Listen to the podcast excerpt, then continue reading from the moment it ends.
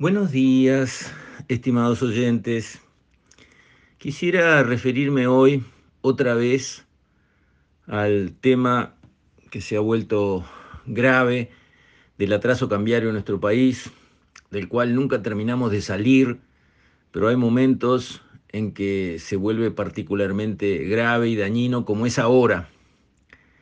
Y vuelvo sobre el tema haciendo estribo en una muy buena entrevista que le hicieron al economista Juan Carlos Protasi, que fue presidente del Banco Central, que sigue estos temas bancos centralistas, donde obviamente entran lo que es el manejo de la política monetaria, qué hacemos con el peso uruguayo, qué hacemos con la inflación, qué hacemos con el dólar.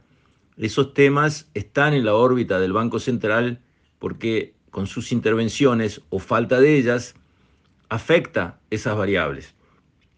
Y este artículo me resulta muy ilustrativo, por eso lo traigo a consideración y recomiendo su lectura. Es un artículo técnico, pero con mucho peso, con mucho conocimiento, y me aporta luz a mí en un ángulo del problema del atraso cambiario donde yo no lo había visto. En este artículo, eh, que no es un artículo, en realidad es una entrevista, Protasi contesta preguntas bien formuladas. Allí él señala lo que sabemos. Em, cuando miramos la evolución del dólar en el mundo, cómo se fortaleció contra las distintas monedas, acá debió haber seguido un camino similar, pero siguió el camino opuesto, lo que llevó a que aquí se atrasara el dólar por lo menos en un 20%. Y él empieza entonces a, razonar en una línea que yo no había visto, y es el impacto en lo que pasa con el dólar acá del esfuerzo por desdolarizar la economía que el Banco Central emprendió. El Banco Central emprendió en este gobierno una cruzada por desdolarizar la economía, por agrandar, ampliar el uso del peso uruguayo, fortalecer al peso uruguayo y transformarlo en una moneda de calidad. Cruzada esa que a mí nunca me convenció, porque en el fondo, desde hace muchísimo que somos una economía bimonetaria.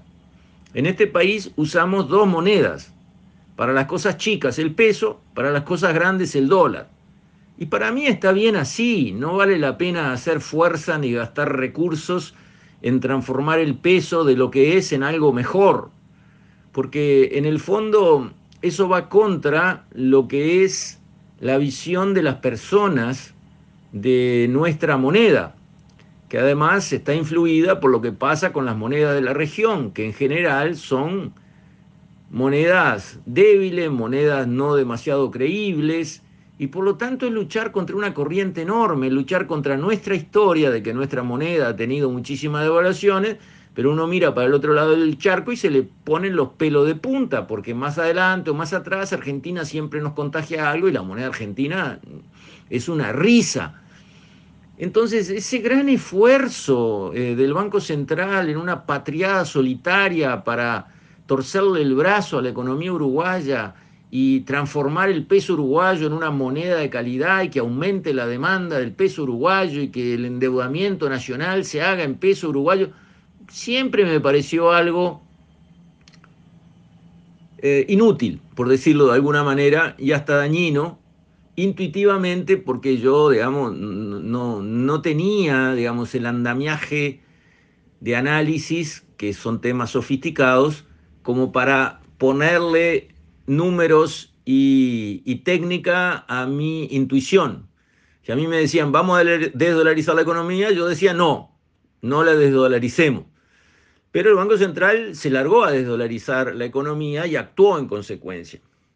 Y actuó en consecuencia y fracasó. La economía uruguaya no se desdolarizó. Y ahora sí, dato mata relato. El M1, por ejemplo, es una unidad, este, es un conglomerado de medios de pago, porque antes los medios de pago eran la plata, los billetes y las monedas eran los medios de pago con eso. Pero después eso empezó a ampliarse en otras categorías que los economistas tienen bien definidas y que las suman, y el M1 representa de alguna manera eh, esos medios de pago que están en el país circulando, y en realidad Dice Protasi, el M1 creció 2,1 cuando la economía creció el 5. Quiere decir que tendría que haber crecido el 5 y creció menos. Eso muestra que la gente no solamente despertó un mayor interés en el peso uruguayo, sino en lo contrario. Y en esa línea la base monetaria cayó 15%, lo cual no es consistente con una moneda de calidad en una economía en expansión. O sea, la dedolarización buscada por el Banco Central no funcionó. Pero ese intento, ese empuje hacia la dedolarización, que la verdad nadie le mandó a hacer al Banco Central, eso es una decisión que no es menor para una economía de un país, jugarse en esa línea. Eso yo no sé quién lo aprobó, pero son temas que no deben ser aprobados solo por el Banco Central. Tiene que estar el equipo económico entero y el presidente comprometido. Como alguien había dicho, la guerra es un asunto demasiado importante para dejársela a los militares. Yo no me acuerdo quién lo dijo, pero me parece muy sensata la afirmación y acá estamos en algo parecido. La dedolarización de la economía es un asunto muy importante para dejársela al Banco Central. ¿Y por qué? Porque ese gesto que tuvo el Banco Central de jugarse por la desdolarización tuvo repercusiones el Banco Central debía comprar dólares como siempre compraba en el mercado. Paró de comprar dólares para empujar al peso. Y no solamente no compró los dólares que debió haber comprado y con eso ayudado a un mejor precio del dólar en el mercado, sino que vendió 630 millones de dólares de reserva, dice Protasi. Entonces, el Banco Central atacó la inflación subiendo las tasas, pero simultáneamente a la suba de tasas para bajar la inflación le bajó los requisitos de encaje a los bancos en pesos. ¿Qué es el encaje de un banco? Ustedes saben, los bancos funcionan recibiendo depósitos de las personas y prestando esos dineros que alguien le depositó a otros que necesitan esos dineros. Esa es la manera de funcionar de los bancos.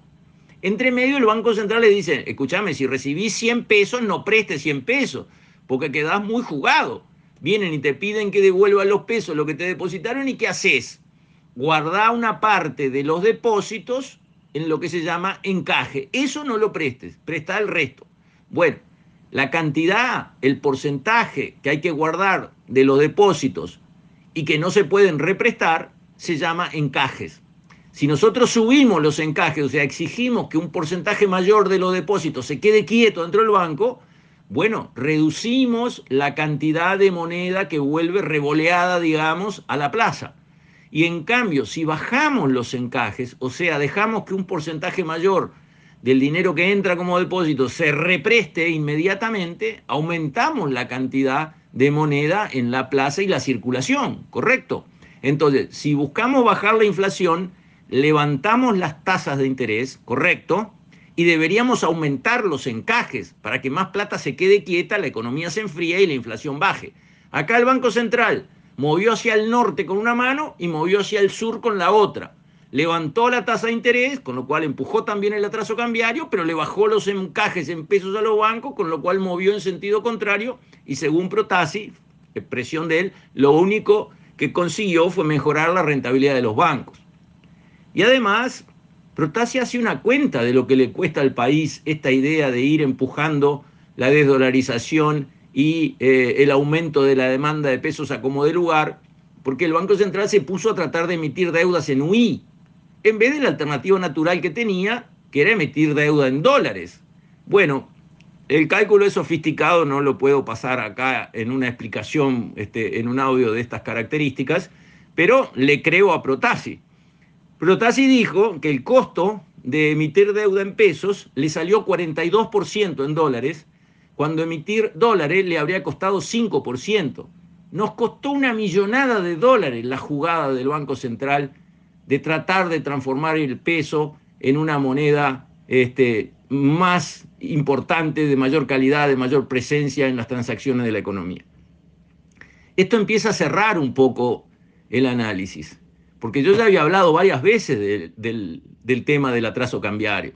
Había dicho también que acá no era neutra la actitud del Banco Central y el accionar del Banco Central, que la razón que se esgrimía ahí, bueno, el, dólar está flotando, entonces si está bajo es porque el mercado lo baja. Minga, no es así, el Banco Central mueve la ficha Y si el dólar está bajísimo como está cuando las monedas del, del resto del mundo es al revés, es porque el Banco Central está haciendo cosas. Acá está. Ahora no lo dice Luis Romero, ingeniero agrónomo, lo dice Juan Carlos Protasi, economista, expresidente del Banco Central, que sigue estos temas todos los días revisando todos los números en forma oficial, los números publicados por el propio Banco Central. Bueno, ya está. Eh, ahora ya este tema pasó por arriba del Banco Central. Esto no puede quedar en un cuartito entre cuatro paredes, eh, tomando decisiones de este tipo que aterrizan sectores enteros de la economía de un país como está pasando y menos con la crisis del sector agropecuario que tenemos por razones climáticas, que es acumulativa, no es esta sequía. Llevamos tres años de paliza climática en el sector agropecuario. Basta. Llegó el momento de decir, señores, bastó. Este camino no sirvió. Si alguien tenía duda de que podía dar un resultado positivo en alguna medida, no lo dio. Aplicaron todas las herramientas que quisieron en esa línea. Costó una fortuna el intento atrasaron el tipo de cambio un disparate y a cambio lo que recibimos son todos números negativos, negativos en el Banco Central, negativos en la economía del país, basta. Esta línea no va más. Bueno, hay autoridades arriba del Banco Central. Yo sé que el Banco Central tiene que ser independiente y está muy bueno que la independencia del Banco Central sea una independencia sólida para que el Banco Central opere con la inteligencia de saber y no tener presiones políticas encima, correcto, pero tiene que operar bien y no nos tiene que hundir a todos los demás.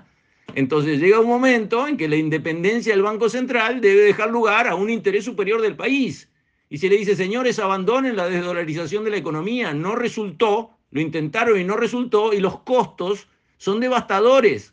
Costos para el país en plata, en tasas de intereses altísimas pagadas, y costo del país en atraso cambiario sumamos todos los costos y esto ha sido una debacle. Entonces, basta, hay que parar esa línea de trabajo y espero que eso suceda a la brevedad, que se explicite, se reconozca lo que se hizo, se reconozca que no dio el resultado, se reconozca que fue un error y se cambie el rumbo para bien del país entero. Con esto, estimados oyentes, me despido. Hasta mañana, si Dios quiere.